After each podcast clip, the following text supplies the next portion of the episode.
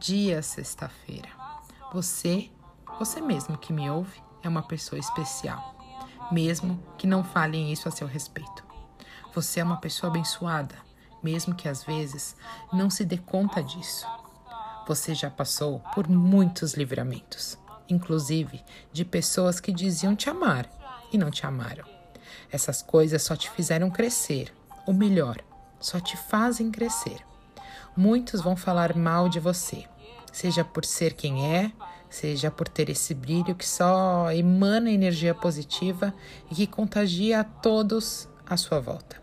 Então, não permita que ninguém apague isso em você. Não permita que nada nem ninguém entre e bagunce a sua vida, porque ela é sua. E se tem uma coisa que para você que é importante, é a sua vida. Aprenda que você é mais do que qualquer opinião formada por quem não te conhece.